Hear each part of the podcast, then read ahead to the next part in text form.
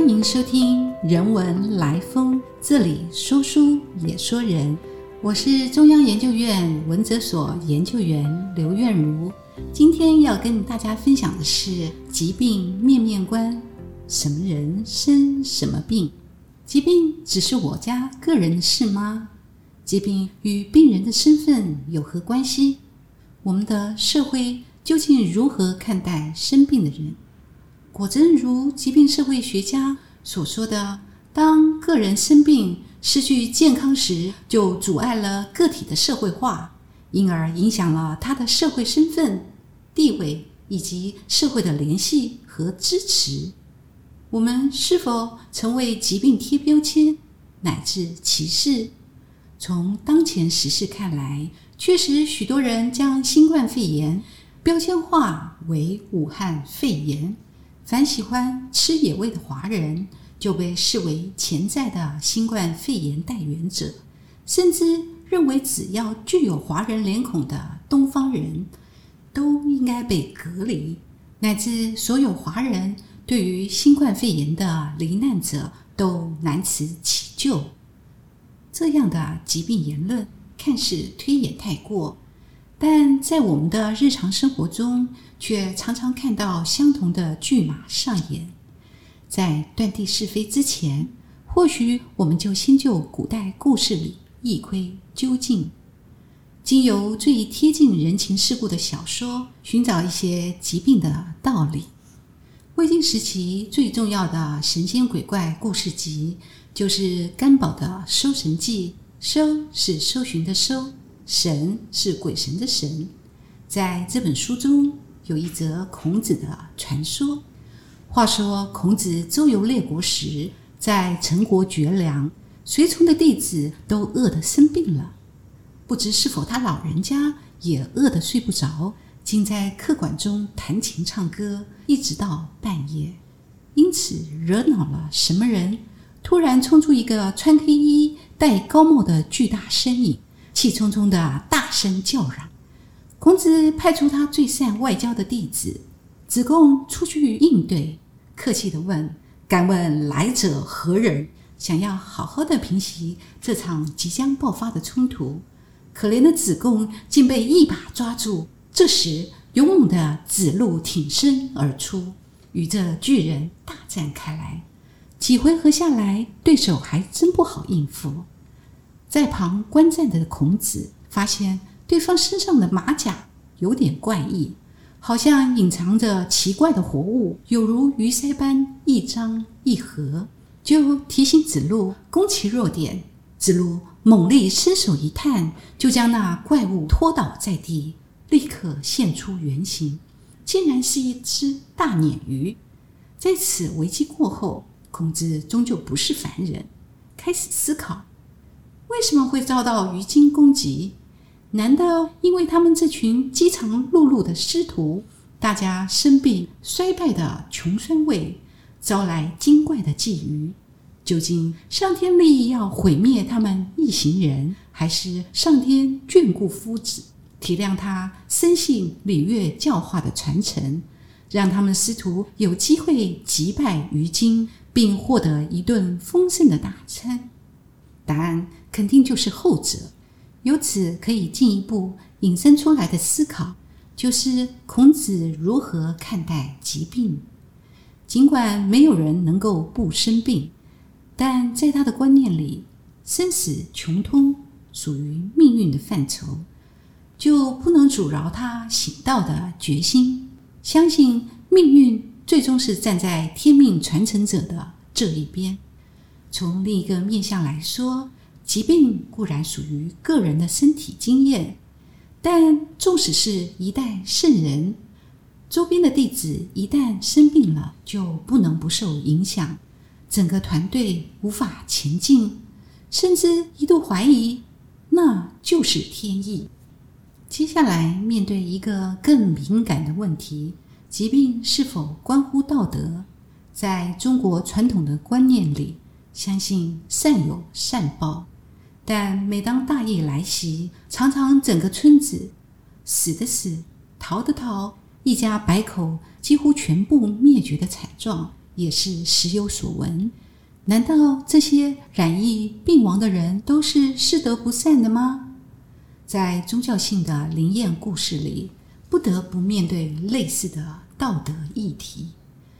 南朝时期的佛教灵异小说《冥祥记》，冥冥之中的冥，祥瑞的祥，其中常有佛道二教争胜斗法的故事，自然将作为敌手的道士视为穷凶恶极。常常突然暴死，被鬼差弃捕，下地狱受惩罚，得恶报。然而，故事若要曲折，情节就不宜过于简单。好比当时有一个叫做李旦的人，平日孝顺笃实，称誉乡里，也是地方道教的领袖，担任祭酒的职务。故事一开头，一如隔套。他突然暴病而亡，鬼差将他缉捕到地府。经过审判后，发现他是一个不折不扣的善人。雍武府君这时就遇上了道德难题：既不能让他枉死，但若放还复活，道之中的信徒却不允许李旦改信佛教，则又将成为佛教弘法的阻碍。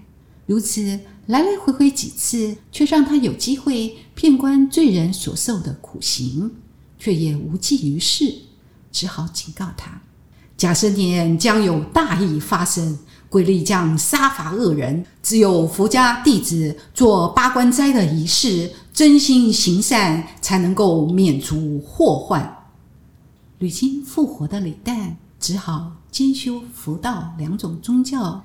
并常常劝化人们举行八关斋仪式。关是禁止的意思，也就是关闭众生流转的生死门。佛陀生前为在家弟子所制定的斋仪，让受戒的男女二众学习出家人过午不食以及守戒律的生活，好比不杀生、不偷盗、不淫欲、不妄语。不饮酒等等，以求忏罪祈福。如此看来，古人认为在毅力流行之界，阴间的鬼兵会将捕杀恶人，但源于立场的不同，对于善恶判断的标准并不完全一致。还可以追问的是，疾病是否有阶级之分？在经典中表现的疾病观，显然受到理智阶级规范。使用的语言也随身份地位的高低而有不同的讳称。《公羊传》作为春秋三传之一，专门解释儒家经典。博通六经的专家何修曾为此传作注，说道：“天子有疾称不愈，诸侯称复之，大夫称犬马，士称复兴。”也就是进入秦汉帝国中央集权之前，夏、商、周等三代实行分封制度，在天子以下又分诸侯、大夫及士等阶级，故同样的疾病却使用不同的名称。天子染病时称不愈，愈为安乐之意，也就是身体感觉不安逸。诸侯称父之，之有多的意思，意味单单的事情繁多，因而生病。而大夫之所以称为犬马，在于这些人总是为天子效命，每每出差到远方，甚至作战，待人劳苦，以至于染病。至于士大夫阶层，又为何称为复兴？难道要如樵夫担柴？究竟是什么意思呢？这就要请古代的经注大师出来解释。唐代的经学学者徐晏告诉我们：“是称复兴者，禄帛不足待耕，故至极。”原来士阶层的薪水微薄，不足以雇请工人帮忙耕作分封的田地，而必须辛苦谋食，因而时常患病。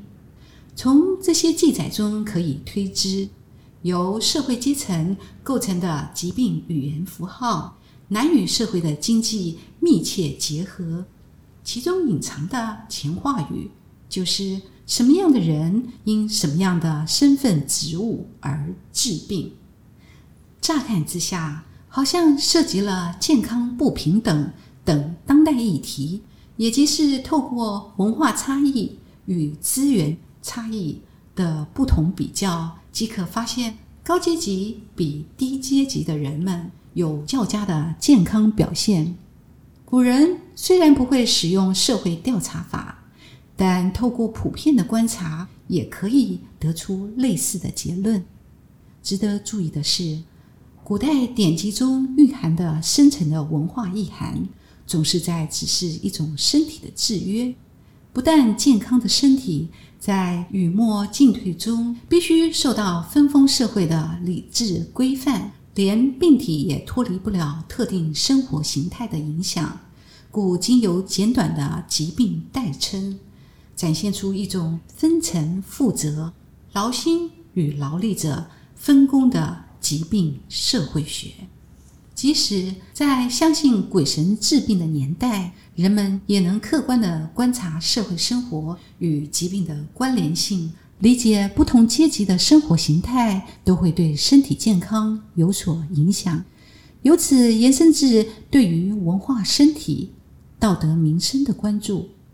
但面对疾病，尤其猛暴性的疫病，生命显得无助与无奈。即使是圣人或是孝子、名士，同样也会被疾病感染，甚至横遭恶疾。其中的是非曲直，在越复杂多元的社会，就越难以加以判断。就算明察秋毫的阎罗王，也有左右为难的两难处境，转而鼓励使用比较实际的宗教实践作为避祸的方法。正因其中试设了不可抗拒的命运成分以及社会条件，时至今日。面对诸般疾病的原因，尤其集体恐惧的传染病，大多也会按照科学认知来予以解释。少有人还会将疫病归咎于天罚。若在疫病苦难突然来临之际，就情绪性的乱贴标签，寻找替罪羔羊，如此见识，就如鬼差胡乱抓人一般，难免引人笑话了。我是文哲所研究员刘月如，谢谢您的收听。如果喜欢我们的分享，邀请您按下订阅支持。若对节目内容有任何回馈或想法，欢迎 email 到节目资讯栏的听众信箱与我们交流。人文来风，我们下次见。